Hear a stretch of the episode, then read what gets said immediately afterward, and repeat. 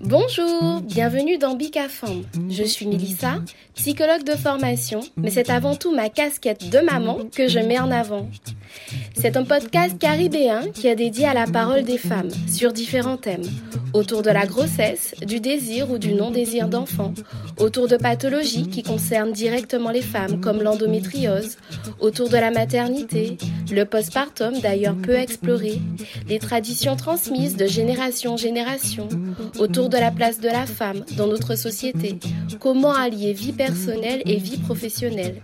Bref, Bicafam est un rendez-vous convivial entre femmes qui viendront partager leur expérience de vie, parler sans tabou, avec sincérité et émotion, pour parfois penser certaines blessures et aider d'autres femmes à se sentir moins seules. Ce podcast est dédié à la puissance des femmes.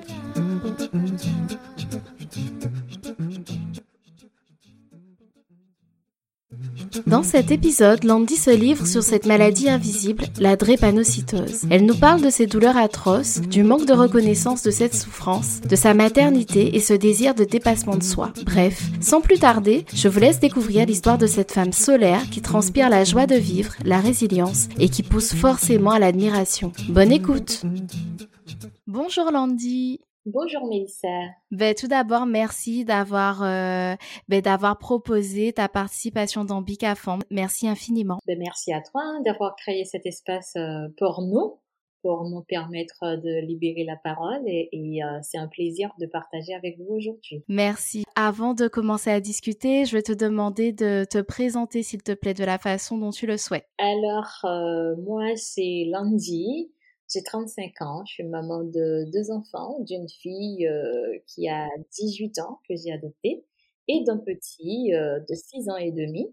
Je suis commerciale, euh, je vis en Guadeloupe, hein, je suis commerciale sur toute la Guadeloupe et je suis d'origine haïtienne. D'accord, très bien Landy. Mais écoute, on va commencer par discuter un petit peu de ton désir d'enfant. Est-ce qu'il était présent depuis l'enfance ou est-ce qu'il est venu après? Est-ce que tu peux nous en parler s'il te plaît? Alors, euh, le désir d'enfant, je vais dire non. Pourquoi? En fait, euh, je suis née dans une euh, famille chrétienne catholique. Il faut dire que mon père était mmh très, très, très à cheval. J'ai été élevée à la dure, comme on dit, à un point que j'avais même pas le droit d'avoir une poupée en fait hein, parce que pour mon père une poupée pour moi c'est trop jeune et tout c'était pas présent dans ma tête euh, le désir d'avoir un enfant euh, tout de suite. Ce n'est que tardivement que ça m'est arrivé, arrivé un moment dans ma vie. Et euh, je me suis dit, bon, ok, tout naturellement, je me suis sentie prête à être posée et à faire quelque chose de vraiment sérieux, sérieux, sérieux. Et du coup, ben, voilà.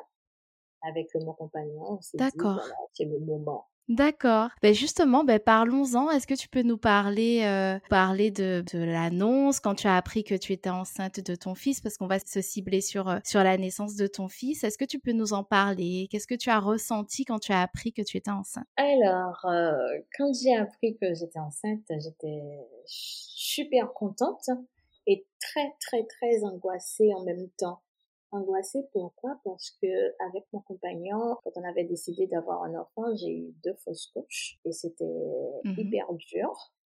Et euh, quand j'ai appris que mmh j'étais enceinte pour la troisième fois, c'était la joie et en même temps beaucoup d'angoisse beaucoup, beaucoup, beaucoup d'angoisse. Beaucoup d'angoisse.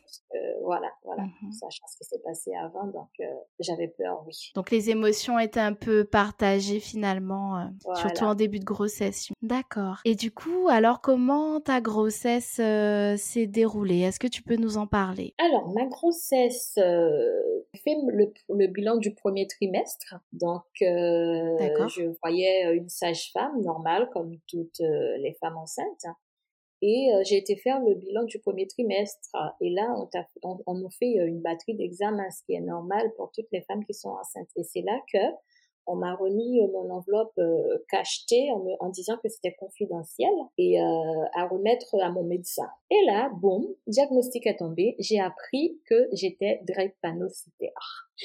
Voilà. Lors du bilan du premier trimestre. Assez hallucinant.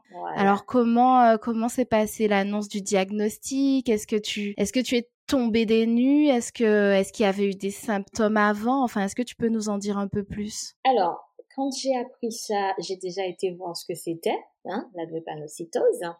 Mmh J'en ai entendu parler autour de moi auparavant, mais quand j'ai vu que j'étais drépanocytaire, mmh ça me concernait euh, personnellement, j'ai été voir ce que c'était.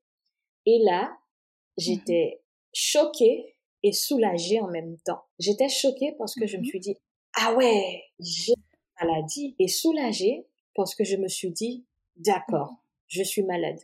Enfin, je peux mettre un mot sur mes mots. Parce que il faut savoir que depuis toute petite je fais des crises. Sauf que on savait pas ce que j'avais. Mm-hmm. et euh, alors pour ceux qui ne savent pas euh, si tu permets je peux expliquer ce que c'est la drépanocytose. Oui vas-y. Alors la drépanocytose c'est une maladie héréditaire.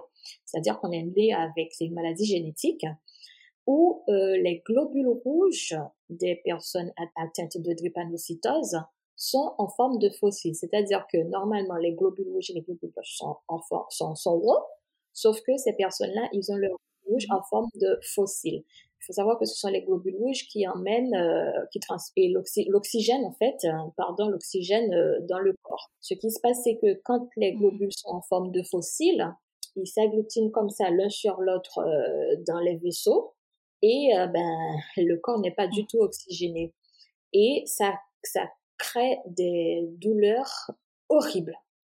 C'est comme si on te boit les os en fait.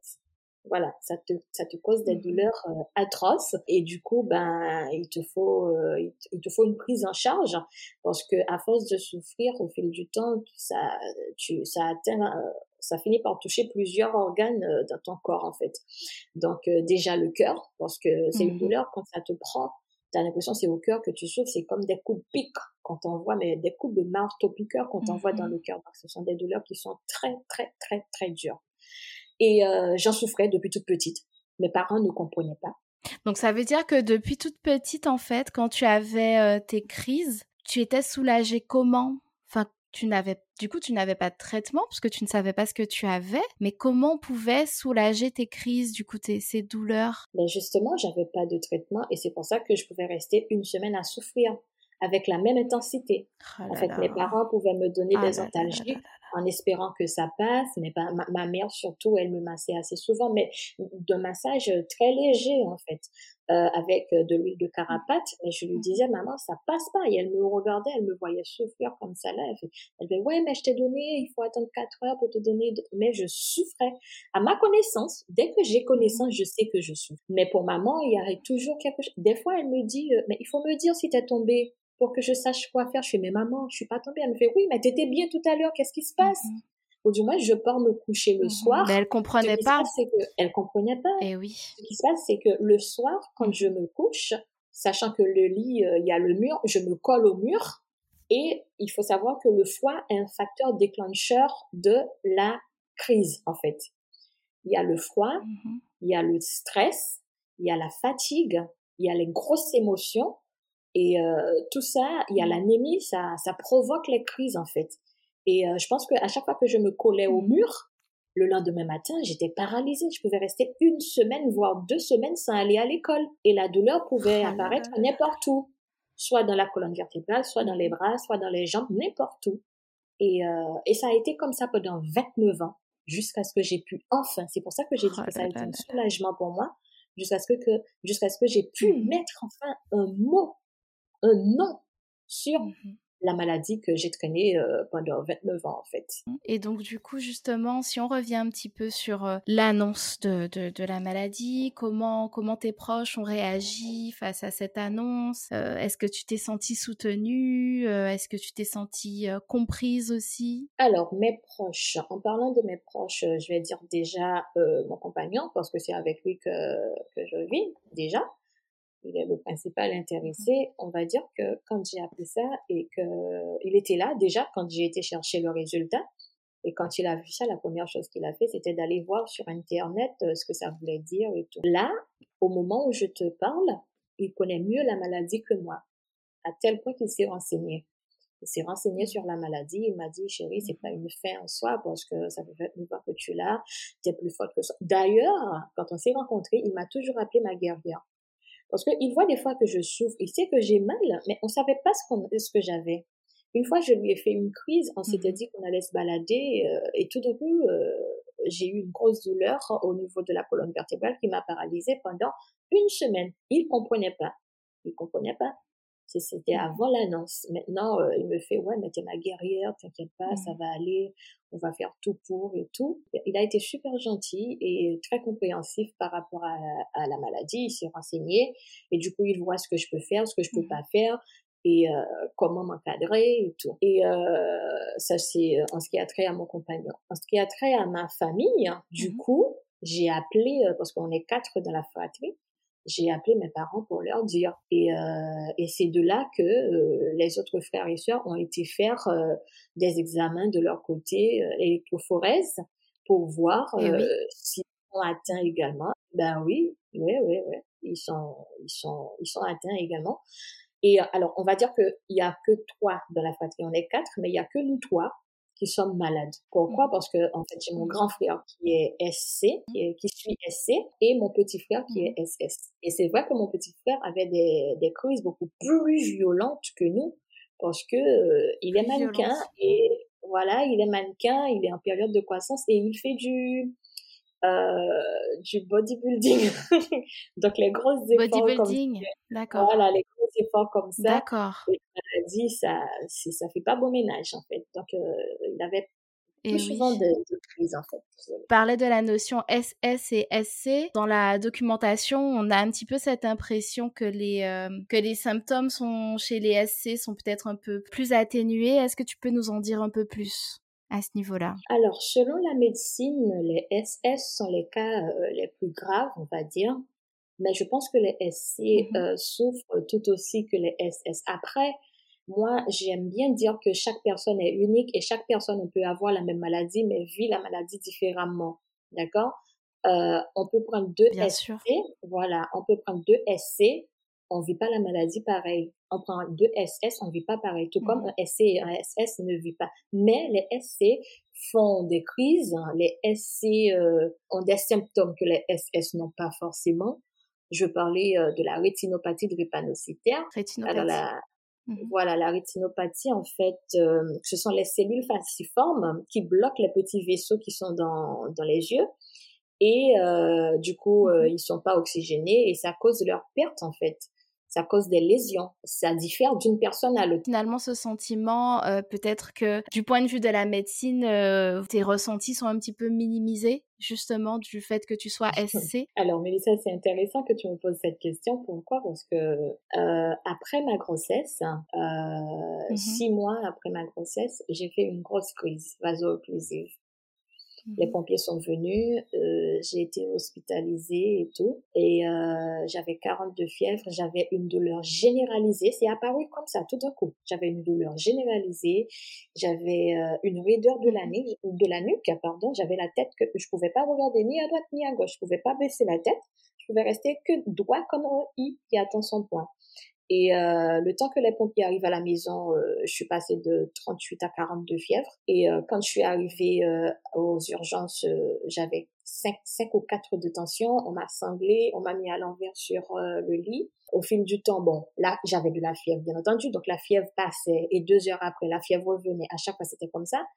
Et du coup, diagnostic est tombé. Mmh. Ils ont une suspicion de méningite.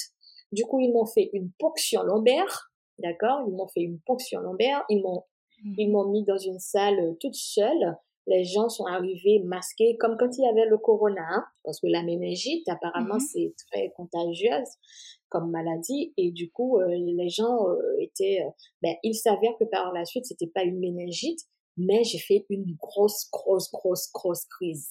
C'est la première fois que j'ai fait. Je sais pas si c'est dû au fait que mon corps est subi pendant neuf mois et que mon corps là mmh arrive à un moment donné, le corps lâche c'est peut-être peut-être ça. Et euh, voilà, mais j'étais super heureuse d'avoir mon, mon, petit bout à la maison, mon mari et tout et tout. Eh bien, dis-toi bien, Mélissa, qui a un des internes qui a appelé euh, mon compagnon, il l'a pris à part.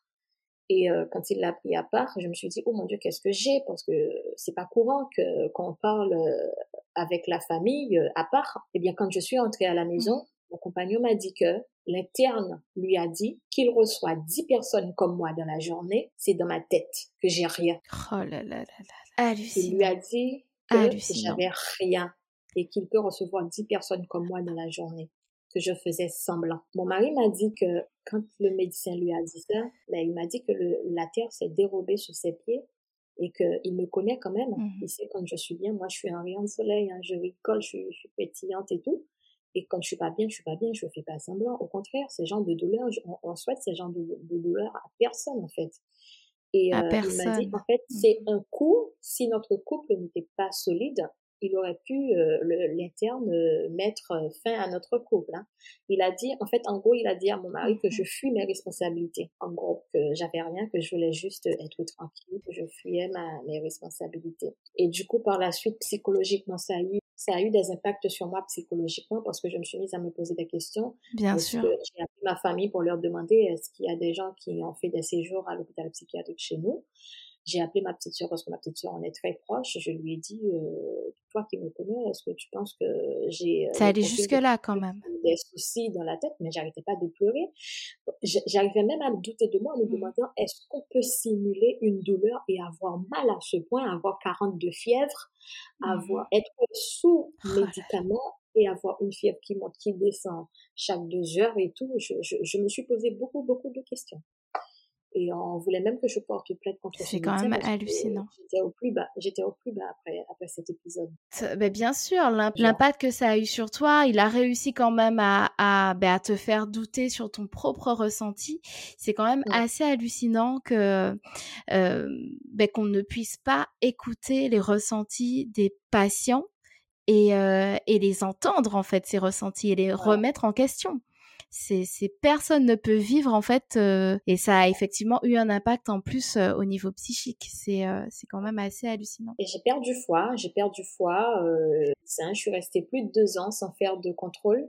Normalement en tant que trépano je dois faire un contrôle chaque année pour savoir où j'en suis. Je me suis dit ben mmh j'ai vécu 29 ans avec la maladie donc je peux bien vivre encore des années sans aller à l'hôpital donc, euh, mmh j'allais plus, j'allais plus à l'hôpital. J'avais des crises, je gérais à la maison. Comme je pouvais pas gérer, bon, je m'effondrais mais j'allais plus à l'hôpital. Mais tu avais plus confiance. Voilà, non, j'avais plus confiance, mais plus du tout. Quand on me dit, euh, on me fait prendre conscience que j'ai un enfant, il faut que je sois là pour lui. Si je souffre comme ça, mon cœur va finir par lâcher. Je vais, je vais bousiller ma santé si je vais pas voir les médecins pour savoir s'il y a quelque chose de grave à, à faire. Euh, en fait, s'il y a quelque chose de grave, si on doit prévenir et tout. Bon, en écoutant les entourages après plus de deux ans et demi, euh, j'ai été au centre et tout et tout, mais sinon, euh, j'allais plus, plus, plus, plus jamais à l'hôpital. Mais c'est vrai que c'est quand même euh, hallucinant. La drépanocytose, il y a une prévalence quand même assez importante. C'est une prévalence plus importante chez les personnes afrodescendantes, mais en 2023, c'est quand même assez hallucinant que ça reste encore, que ça reste encore méconnu et qu'on minimise encore les symptômes les symptômes de cette maladie. En fait, ce qu'ils doivent savoir, euh, le corps médical, c'est que quand un drépanocytaire vient, chez eux, c'est pas que le drépano vient d'avoir la douleur, c'est qu'on a essayé de gérer chez nous des heures, voire des jours déjà. C'est pour ça qu'on va à l'hôpital. C'est qu'on mhm. a déjà tout fait, on a déjà tout essayé chez nous. Vu que ça passe pas et que la douleur est trop forte et qu'on n'arrive pas à respirer, qu'on n'arrive plus à respirer, parce que quand on a des douleurs, il faut savoir que l'oxygène n'arrive plus dans le sang le corps n'est plus oxygéné, en fait, quand on a des mhm. crises vaso-occlusives. Donc, quand on vient à l'hôpital, c'est parce qu'on cherche à sauver notre vie, on va dire, parce que notre vie Bien sûr. D'accord? Donc, euh, mhm. donc euh, dire euh, que qu'on fait semblant, nous regarder comme des personnes qui veulent, comme des, entre parenthèses, excuse-moi l'expression, comme des camés qui veulent juste leur dose, c'est c'est vraiment minimiser mhm et ne rien avoir à faire de notre vie en fait en gros. Et manquer de respect, enfin c'est aussi manquer de respect à, la personne. C'est ne pas la considérer en tant qu'être, c'est enfin c'est vraiment euh, je sais même pas quel mot, euh, quel mot employer pour ça, mais c'est. C'est horrible. Hein. Exactement, c'est clairement le mot. Si on revient un petit peu justement par rapport à ta grossesse, tu disais que tu as eu un suivi particulier. Est-ce que tu pourrais nous en parler, s'il te plaît? Alors oui, j'ai eu un suivi particulier. Comme on dit, chaque grossesse est unique. En plus, c'est accompagné d'une pathologie. Donc euh, voilà. Alors moi, mon mmh souci dans mon cas, c'est que mis à part d'être drépano, et euh, apparemment, j'ai un utérus contractile. Ça veut dire qu'à partir de 4 mois, mmh j'avais des contractions. À partir de 4 mois, j'avais des contractions. Euh, rien que rien que me lever pour aller faire pipi, j'avais le ventre qui durcissait. Je pouvais rien faire quasiment. En fait, j'ai passé euh, mes neuf mois entre entre le, les hospitalisations au CHU et, euh, et l'alitement à la maison avec surveillance de sage-femme deux fois par jour, deux fois par jour et euh, je crois que c'était trois fois dans la semaine et tout. Et dès qu'elle vient, elle pose le monitoring euh, avec les mouvements, bien entendu. J'ai beaucoup de contractions, du coup, elle m'envoyait directement au CHU.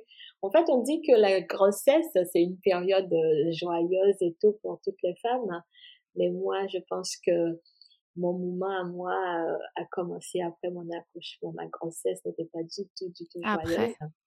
C'est après que mmh ça a été mmh vraiment le bonheur. Mais pendant toute ma grossesse, déjà, j'ai vu mmh neuf mois, chaque jour, plusieurs fois par jour, même sur le lit de l'accouchement.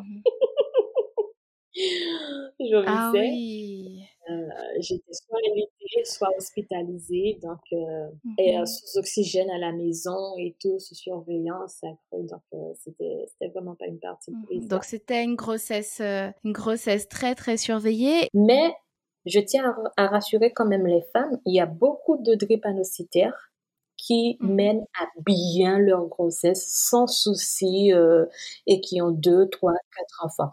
En fait, euh, tout dépend de la personne. Le corps agit différemment. Donc, on, a on, est tous malades, mais on vit pas la maladie pareil. Et du coup, durant cette grossesse, euh, le fait que tu as eu ce diagnostic, est-ce que tu avais des appréhensions par rapport à ton bébé qui allait naître, des appréhensions de lui transmettre justement ce gène?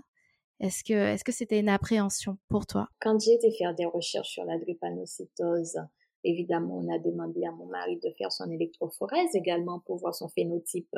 Et euh, lui, il est AA. Au moment où on a su qu'il était AA, je me suis dit bon, il n'y a pas il y a pas de risque qu'il soit malade, notre enfant parce que au pire il va prendre mon S et son A à son et le A de son papa. Donc il sera AS il sera porteur. Porteur. Mais euh, il n'y a pas moyen voilà, il n'y a pas moyen qu'il soit euh, SCS hein, ou bien SC comme moi. Effectivement, quand il est né, on lui a, on lui a fait l'examen et il est AS, donc il est porteur. Mais n'empêche que avec son papa, mmh on suit, on suit parce que après tout c'est notre mmh enfant, c'est à nous de, de l'écouter et vous êtes à l'écoute de ses ressentis. Justement. Et c'est vrai que tu disais que son fils a été dépisté, euh, mais c'est vrai que depuis, euh, je ne saurais pas, je crois que ce sont les années 2000, je veux pas dire de bêtises. Euh, en tout cas, pour les personnes qui sont, voilà, les populations qui sont à risque, le dépistage est thématique finale. Et du coup, si on revient à ton accouchement, est-ce que tu avais des appréhensions alors, les appréhensions que j'ai eues avec mon accouchement, c'était pas plus par rapport à ma maladie, parce que voilà, j'avais vu euh, l'anesthésiste et tout. Et euh, alors, c'est systématique par rapport à ma maladie. Euh, la douleur de l'accouchement peut déclencher la crise vaso-occlusive. Donc, pour nous, il n'était pas question que j'accouche sans péridurale, parce que ça peut être très compliqué, ça peut vite déraper. donc, déjà au centre de RICO, là où on suit, là où on suit les patients qui sont drépanocytaires, on nous propose ça systématiquement et euh, fortement, mais très fortement conseillé. Parce que, voilà, la, douleur de l'accouchement peut déclencher la crise vaso-occlusive. Et si en salle d'accouchement, tu as une mmh crise vaso-occlusive, donc euh, ça va pas le faire. Donc sur ce point-là, j'étais plutôt rassurée. Moi, ce que, ce que j'appréhendais, c'était plutôt la douleur de l'accouchement quand il fallait pousser. ah bah ça, quand on l'a pas, on l'a pas vécu. Donc il y a que ça. Euh, j'appréhendais que ce moment-là, mais sinon ça s'est super bien passé. Dans la salle d'accouchement, j'étais très mmh très bien entourée. Euh, les infirmières étaient là. Euh, le docteur était là, il me parlait. Il y avait aussi mon, mon, mon compagnon qui était dans la salle d'accouchement. Il me tenait la main, il me parlait, il me disait, vas-y ma guerrière, t'es ma guerrière, tu vas le faire et tout. Allez, tu vas y arriver. Euh, entre parenthèses, j'ai l'impression que même avec la péridurale, ça fait mal. Je sais pas si c'est le ressenti de toutes les femmes, mais à un moment donné, j'ai failli tourner de l'œil. Je lui ai dit, hein, je lui ai dit, Doudou, je pars. Il me dit, non, non, non, tu pars pas, reste là. Mhm. J'ai failli tourner de l'œil, euh, parce que ça faisait mal, en fait, j'avais mal. Mhm. Mais sinon, ça s'est super bien passé. L'équipe était géniale. Et même après, en fait, j'étais hyper fatiguée le jour où j'ai accouché. Euh, j'ai même pas dormi avec le petit pour pouvoir euh, récupérer, euh, l'équipe à récupérer le petit pour prendre soin de lui, pour que moi, je puisse me reposer et mmh récupérer. Donc, non, l'accouchement s'est super bien passé. Et les premiers instants de bonheur sont arrivés et jusqu'à aujourd'hui en fait. Et du coup, alors, qu'est-ce que tu as ressenti quand tu as eu ton fils sur toi? Quelles sont les émotions qui t'ont traversé à ce moment-là? Oh là là, moi je me demande est-ce qu'il y a... Je pense que les mots qui peuvent décrire ces instants-là n'existent pas encore. Parce que quand, quand on me l'a mmh posé sur le, sur le ventre, il y a mon chéri qui était à côté, qui lui tenait la main, il m'a regardé comme ça, la enfants. L'enfant est né avec ses yeux grands ouverts, il me regardait. Oh, il y avait, euh, il y avait un bonheur indescriptible. En fait, je me suis, bah, j'ai pleuré, bien entendu, classique. Des larmes de joie, de bonheur. Et euh, mmh je me souviens avoir dit, oh, j'ai dit merci Seigneur. Après j'ai dit, j'ai donné la vie. Mmh Maintenant il y a un petit bout de moi en fait, c'est extraordinaire. Du coup tes premiers pas de maman, alors comment comment ça s'est passé? Est-ce que tu avais choisi d'allaiter Pas? Et comment ça s'est passé? Alors oui, j'avais choisi d'allaiter et je voulais allaiter le plus tard que possible parce que dans ma famille on a été euh, très très tard. Ma maman nous a donné le sein très très très longtemps. Et moi je voulais faire mhm. pareil parce que je savais que c'était son capital en fait euh, c'est le capital du bébé. Euh, j'ai eu euh, la montée de lait le soir de l'accouchement. Très rapidement c'est arrivé j'étais hyper hyper hyper déçue par la suite parce que mon fils il a tété que deux mois. À partir de, du deuxième mois il voulait plus prendre le sein. C'était frustrant il voulait plus. C'était frustrant, ouais, c'était mmh frustrant parce que je me suis demandé qu'est-ce que j'ai pas bien fait en fait, euh, pourquoi euh, il veut plus prendre le sein, est-ce que c'est mon lait qui est pas bon? Et euh, je me suis posé plein de mmh questions en fait à la plein de questions. Ouais ouais, on me disait patience, ça va revenir, mais à chaque fois que je donnais le sein, je pense que j'avais pas suffisamment de débit parce que dès que je suis à la sortie de la maternité, on m'a tout de suite mis sur euh, allaitement alterné, en fait, le sein et le, et, le lait. Ça, c'est qui a, qui a pris cette décision? Ben, on me l'a prescrit à la sortie de ma maternité. On m'a même pas demandé si je voulais allaiter exclusivement, si je voulais alterner. Aussi, automatiquement, on me l'a, on, me l'a prescrit. Bizarre qu'on t'ait imposé, qu'on t'ait imposé ça c'est un choix l'allaitement exclusif, c'est un choix aussi bah l'allaitement mixte. Bah, c'était sans justification qu'on t'ait imposé ça. Justification, non, non, non. À la sortie, on m'a imposé la, la pilule, l'optimisette. On m'a imposé euh, mmh l'allaitement parce qu'avant mon fils, j'avais jamais, j'avais jamais pris de contraception avant, avant mon, fils. Et euh, mmh on m'a donné l'optimisette, euh, voilà, automatiquement, et le biberon. Du coup, je pense que vu que c'est un bébé, il était assez régulièrement quand même et le débit n'était pas le même, il a compris. Mhm. Il a compris vite fait que euh, il y a un problème en fait. Quand je suis dans le sein de maman, ça va pas assez vite. Ça va moins vite, bien sûr. Entre le débit du biberon et le débit du sein, euh, effectivement effectivement. Et c'est vrai que, bon, je suis pas une spécialiste de la lactation, mais euh, quand on est en allaitement mixte, euh, le volume de lait finalement, enfin, c'est pas, c'est pas le même puisque le sein n'est pas sollicité de la même façon aussi euh, que si on était en allaitement, en allaitement exclusif. Voilà. Mais c'est vrai, d'où la nécessité, effectivement. Bon, peut-être que qu'au moment où tu as accouché de ton fils, c'était pas encore très commun, mais maintenant il y a des, des experts en lactation, des personnes qui sont formées à, à l'allaitement. Il y a des sages-femmes aussi qui se forment de plus en plus. Et c'est vrai que je pense que c'est important que les femmes soient accompagnées et que les femmes euh, aient plus d'infos, qu'elles aient toutes les infos pour, pour prendre le, le, le meilleur choix pour elles, en fait, que ce soit un choix éclairé. Et c'est vrai que dans ton cas, c'est quand même assez hallucinant qu'on t'ait imposer ça Personne m'a demandé. Non, non. Et sachant que moi, euh, je suis entre les mains du corps euh, médical, euh, ils sont censés, tu vois ce que je veux dire? Donc, dès qu'on me donne le, fait OK, d'accord. Bah oui. Et, euh, et le petit, il a très vite compris que le début n'était pas pareil. Du coup, il pleurait, il pleurait. J'essayais de le mettre au sein. Il pleurait. Donc, eh il, sentait que c'était pas ça. Et du mmh coup, bah, pour ne pas le laisser pleurer, je lui faisais vite fait son biberon. Et il buvait son biberon vite fait, euh, tranquille. Et donc, du coup, après l'allaitement... Ah ben oui, c'était, c'était, c'était frustrant en fait. C'était frustrant. Parce que j'ai voulu mmh l'allaiter très longtemps. Et oui. Et est-ce que tu pourrais nous parler du postpartum? Alors, ce fameux quatrième trimestre après l'accouchement, comment... Euh, Comment s'est passé ton postpartum Comment s'est passé aussi possiblement après la reprise du boulot euh, Comment tu as vécu tout ça? Alors très honnêtement, Mélissa, le postpartum, euh, je connaissais pas. Ce n'est que dernièrement, quand j'écoutais euh, un épisode mmh que tu as tourné, avec euh, une consoeur que mmh euh, j'ai compris le quatrième euh, trimestre. J'en ai jamais entendu parler, je n'avais jamais entendu mmh parler auparavant. Mmh Et c'est vrai que euh, je, je, peux dire que dans l'ensemble, ça a été pour moi. Ça, c'est comment, ça a commencé euh, par être, comment dire, par se compliquer quand euh, le petit est rentré euh, en TPS à deux ans et demi. À deux ans et demi, quand il est rentré en TPS, je bossais, il y avait beaucoup de coupures d'eau, il y avait euh, beaucoup de, de soucis à la cantine, donc il fallait le récupérer. Et il y avait ce fameux, voilà, ce fameux mercredi aussi.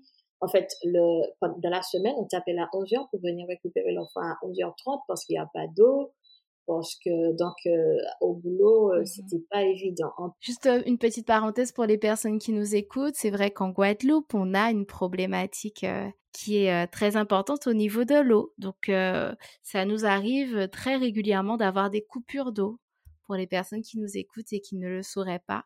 Et du coup, bah, quand il y a des coupures d'eau, les écoles ne peuvent pas accueillir les enfants, donc les parents doivent venir récupérer les enfants qui ne peuvent pas passer toute une journée sans eau. Ce qui est très compliqué qui est très, très, très compliqué.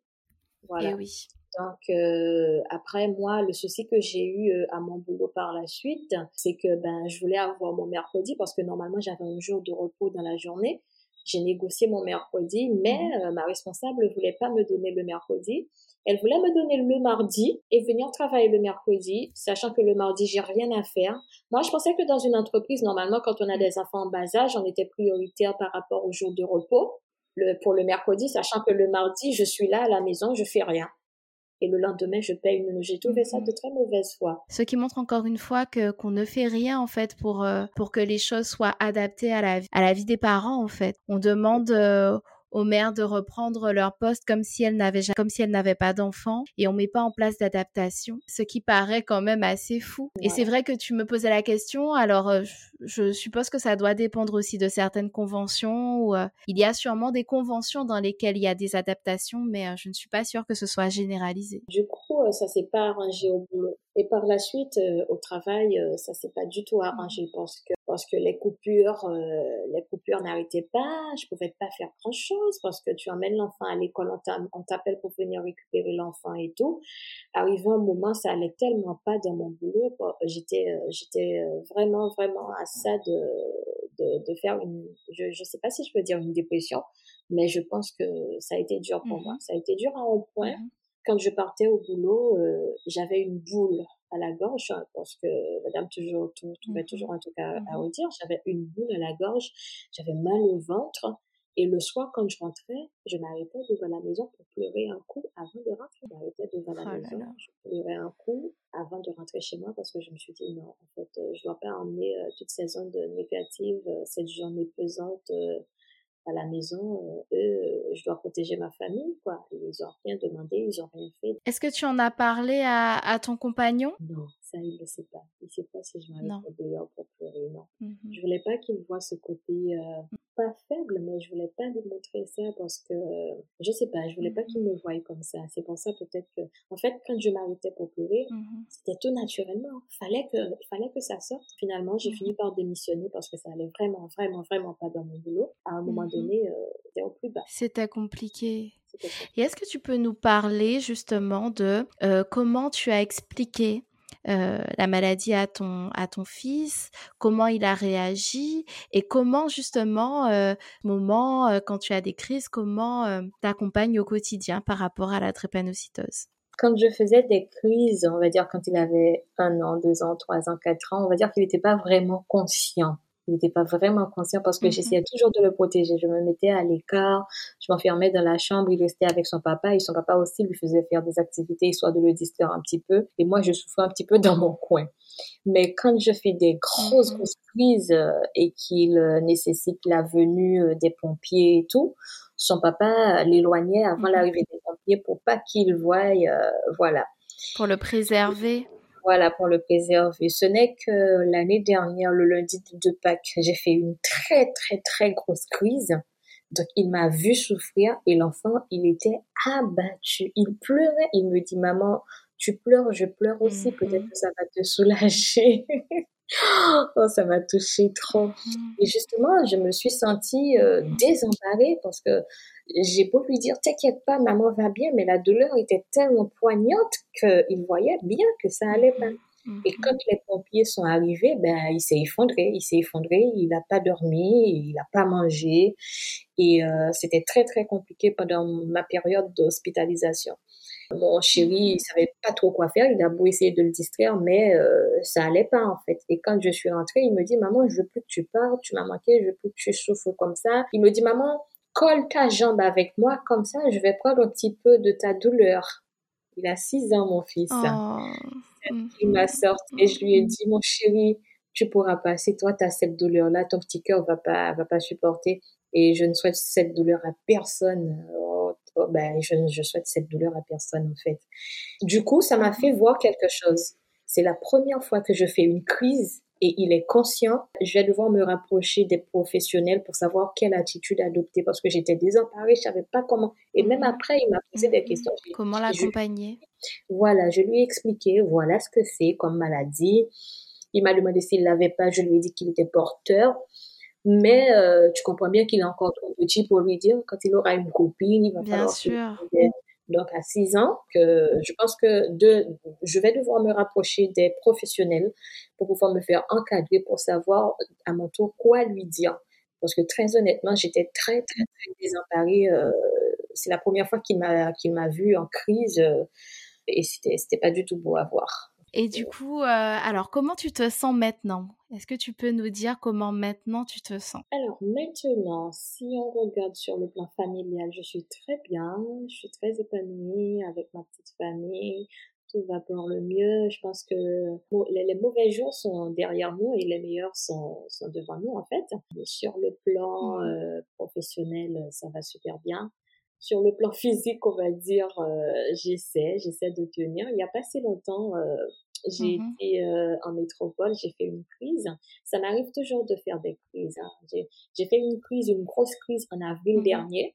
J'ai fait une crise en avril dernier mmh et j'ai fait une crise euh, il y a quoi? Il y a deux semaines de cela. J'étais en métropole et aussi bizarre que ça puisse paraître, euh, quand les pompiers sont arrivés, je leur ai expliqué que j'étais drépanocytaire. Ils se sont regardés, genre, c'est quoi ça encore? C'est de quoi elle parle C'est quoi? Elles ont, ils ont fait des recherches sur leur téléphone et du coup ils ont retransmis, euh, ils ont retransmis euh, à, au docteur qui était en ligne avec eux au médecin. patiente, euh, voilà, au médecin que la patiente est drépanocytaire et de là étant, ils m'ont pris en charge. Mais les deux, en fait, c'était, excuse-moi, c'était pas des pompiers, c'était plutôt des ambulanciers. Mais en fait, euh, les ambulanciers ne connaissaient pas du tout cette pathologie. Ils, ont dû regarder sur leur téléphone parce que je pouvais pas leur expliquer. Je leur expliquer parce que je souffrais tellement. Bien sûr. Quand ils m'ont dit, euh, oui, c'est quoi? Et eh oui. J'ai souri et, euh, et j'ai fait mine, j'ai fait une mine parce que voilà, ils ont regardé. Je pense que c'est une maladie qui bah doit être fait euh, les qui est encore méconnu hein. euh, voilà qui sont qui, qui, est encore méconnu et que les gens devraient se documenter euh, par rapport à cette maladie et par rapport à tant d'autres maladies hein, parce qu'il y a d'autres personnes qui souffrent en silence mmh en fait en fait la drépanocytose mmh est reconnue comme étant une maladie invalidante hein. il y a des, des, personnes des adultes qui ont le statut de personnes handicapées D'accord? Pour vous dire que c'est une maladie qui est handicapante. Bien sûr. Tout dépend du stade de la vie de tous les jours. D'accord? Donc c'est pas une petite mmh maladie, tout comme beaucoup d'autres d'autres personnes qui souffrent en silence. En fait, l'handicap n'est pas censé, c'est pas censé être visible pour que ça soit handicapant en fait. Ça peut ne pas être visible et être handicapant mmh en même temps. Donc, euh, chapeau et respect à tous ceux qui souffrent en silence et tous ceux qui souffrent dans la vie de tous les jours, en fait. Du courage à eux. Je voulais juste aussi te demander pourquoi tu as voulu euh, témoigner dans Bicafam. Alors, pourquoi j'ai voulu témoigner dans Bicafam euh, J'ai voulu témoigner parce que depuis que Bicafam a pris naissance, J'écoute religieusement chaque épisode. Je me suis abonnée à YouTube. J'ai la cloche de notification dès que ça sort. En tant que commercial, je suis souvent sur la route. Donc, du temps sur la route, j'en ai. Mhm. Euh, si je pars à Port-Louis, avant de partir, je mets YouTube, je mets et j'écoute sur toute la route. Ça m'accompagne tous les jours. Et j'ai appris énormément de choses. Donc, j'ai appris tellement de choses. Et ce moment mhm. où, euh, quand j'arrive devant chez moi, je m'arrête pour pleurer un coup et tout, j'ai appris que ça fait partie euh, des charges qu'on a et tout, euh, des charges mentales. Donc, il y a plein de choses que j'apprends dans Bicafon et que je je connaissais pas en fait. Par rapport au témoignage des autres sœurs, je me reconnais en elles. Hein. Et c'est le but, hein, c'est le but du podcast justement de, de pouvoir euh, euh, ben, se sentir moins seul et, euh, et peut-être apprendre certaines choses, poser des mots aussi sur des mots justement mmh. qu'on a et parfois on ne sait pas trop d'où ça vient. Et ben merci pour ta fidélité en tout cas, merci beaucoup. Merci pour ton témoignage aussi avec beaucoup d'émotion. je pense qu'il y a beaucoup de personnes qui vont se reconnaître, beaucoup de personnes aussi qui ne connaissent connaissent pas forcément les symptômes, qui connaissent pas forcément euh, cette pathologie. Donc c'est important d'en parler et c'est important que, que des personnes qui en souffrent en parlent avec leurs mots, euh, leurs ressentis pour que ces personnes soient reconnues et que leur souffrance soit reconnue et qu'elles soient mieux prises en charge possible aussi. Et c'est, très très important. Merci pour ça. Merci pour tes mots, Landy, pour ta participation à Bika Femme. Et merci pour ta force, merci pour ta puissance, merci pour, euh, pour ta joie de vivre, pour ta résilience, force l'admiration. Et, euh, et, je suis contente que, bah, que, que d'autres personnes puissent découvrir ta puissance. Merci à toi, Mélissa. Tu vas me faire rougir. Avant de terminer l'épisode, je vais te demander de, si tu pouvais te définir en trois mots. Quels seraient ces trois mots? Alors, juste avant de te dire les trois mots, euh, je voudrais juste euh, envoyer un grand coup de chapeau, comme on dit, euh, au corps médical, parce que il y a beaucoup d'efforts mm-hmm. qui, qui ont été faits ces dernières années, on va dire, surtout à l'hôpital Rico, tout ça, la prise en charge au CHU des personnes qui sont malades, et on voit la différence des années mm-hmm. avant et, et, et, ces dernières années. Donc, il y a eu du changement, il y a eu du progrès et ça mérite d'être euh, d'être félicité. Mm-hmm. C'est important d'en parler. Si je devais me définir en trois mots, je dirais l'amour. Pourquoi l'amour? Parce que j'aime mm-hmm. tout le monde, Mélissa. J'aime tout le monde. J'aime tout le monde. Sérieux, j'aime tout le monde. Vraiment d'un amour sincère. J'aime tout le monde. Et euh, Mmh. Je dirais aussi euh, battante. Mmh. Ça, je pense que ça, tout le monde sera d'accord avec toi hein, sur, euh, sur ce mot-là, sans conteste, ça c'est clair. Une battante. Ouais, je, je, voilà, je, je dirais battante. Et euh, un autre mot, pas pour me qualifier moi, mais euh, espoir, parce que j'ai beaucoup d'espoir. J'ai beaucoup d'espoir sur tout ce qui se passe. Et je sais qu'un jour, mmh. ça, va, ça va changer en fait. Ça va changer et que ça soit les crises, que ça soit je sais que ça va changer. Et je dis que j'ai foi en l'humanité parce que j'ai espoir. En tout cas, merci, merci Landy, merci pour tes mots, merci, merci infiniment pour, euh, pour ton témoignage. Merci beaucoup et puis ben, à bientôt. Merci à toi, Mélissa. Merci beaucoup, beaucoup d'avoir créé cet espace pour nous. Et peut-être à une prochaine fois. eh ben oui, à une prochaine peut-être. À bientôt, Landy. À bientôt, Mélissa. Au revoir. C'était l'épisode 10 de Bicaform. Je remercie infiniment Landy qui a partagé son histoire en toute transparence sur la drépanocytose. Je vous remercie pour votre écoute. N'hésitez pas à repartager l'épisode autour de vous. Je vous donne rendez-vous vendredi dans deux semaines pour le prochain épisode. Prenez soin de vous.